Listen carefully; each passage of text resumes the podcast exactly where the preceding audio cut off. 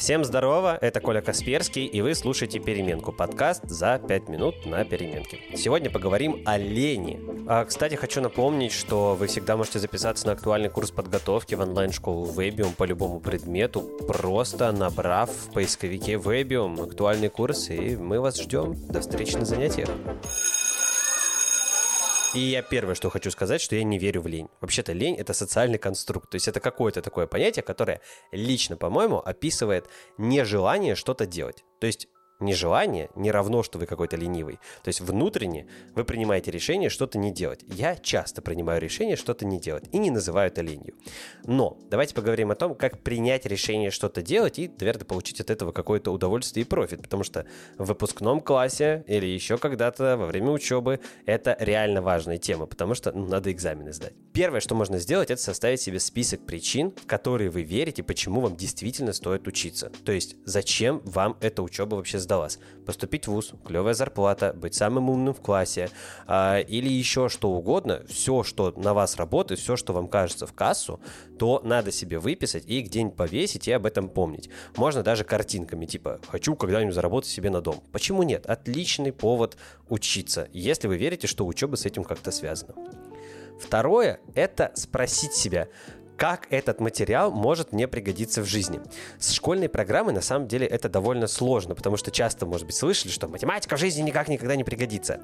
Да, здесь я рекомендую поискать какие-нибудь научпоп-каналы, которые вам объяснят, как же ваша математика может потом в будущем вам пригодиться. Это не самая тривиальная вещь, действительно. Я тоже страдал от этого в школе, что вот все, что мы проходим, оно как будто оторвано от мира. И это действительно проблема. Но если у вас получится что-то для себя найти, то, во-первых, поделитесь со мной, во-вторых, поделитесь со своими э, друзьями, там, одноклассниками и так далее. А в-третьих, поздравляю, вы совершили то, чего не может совершить вся школьная система. Мне кажется, это уже достойная тема. Третье, что можно сделать э, с принятием решения что-то делать, это установить себе временной лимит. Причем э, с обеих как бы сторон. То есть вы устанавливаете себе временной лимит на то, что вы будете в это время учиться, и что вы не будете в какое-то время учиться.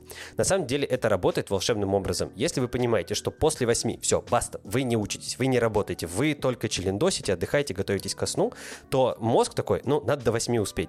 Есть какой-то парадокс, напишите где-нибудь мне, как он называется, когда на задачу отводится ровно столько времени, сколько на эту задачу закладывалось. То есть, если вы решаете какую-то домашку сделать за две недели, ну, вы ее сделаете за две недели. А если за два часа, ну, вы сделаете ее за два часа. Возможно, качество выполнения этой домашки немножко разнится, но я думаю, суть понятна, что если вы себе установите временной лимит, то вы в него 100% уложитесь так или иначе.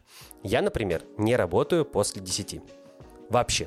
Типа, потому что я уже сплю. Я считаю, что мой мозг ни на что не способен. 10 вечера это довольно поздно, на самом деле, будем объективны. Некоторые не работают и после 6, но вот такой я человек. Четвертая классная вещь, и здесь мы будем как немножко собачки Павлова, это делать себе подарки. На самом деле важно помнить про удовольствие. Я супер-мега-гедонист, и если после какого-то труда, обучения или еще что-то я пойду, например, тусить с друзьями, или я посмотрю кинчик, или мы будем там игрулькать, меня это в целом очень сильно радует. То есть у меня есть такое ощущение легкого, приятного предвкушения чего-то классного, приятного после выполнения какой-то задачи. Но если задача уже сама по себе является большим удовольствием, то этот пункт можно пропустить и просто наслаждаться всей своей жизнью. Но мне кажется, это очень сложно. Но надеюсь, вдруг у вас получится. Пятый мой любимый совет – это учиться вместе с кем-то. Боже мой, это лучшее. Если у вас есть дружочек или подружечка, с которыми можно в дискордике, вечерочком засесть и рассказать друг другу, что вы там прошли, какие задачки вызывают сложности, покрысить про училку какую-нибудь, чудесно, это великолепно. Лично для меня это самая рабочая стратегия вообще хоть что-то делать. Делать это вместе с кем-то. Я вот вообще не чувствую, что у меня существует хоть одна задача, которую я делаю в глубоком одиночестве. Я всегда думаю о том, что все, что я делаю, оно так или иначе относится к другим людям. Это может быть не так просто сделать в отношении к экзаменам, потому что вроде как сдавать их только вам, то да, это как бы только вас касается. Но по сути, если вы с дружочком готовитесь к одному экзамену, почему бы не пройти этот путь вместе? Короче, если узнали что-то полезное, то делитесь этой информацией со своими э, друзьями, подружечками. Мы будем вам за это очень признательны. Ну и, конечно, подписывайтесь на наш подкаст везде, где только это можно сделать, чтобы не пропустить новые выпуски. Всем спасибо и пока-пока.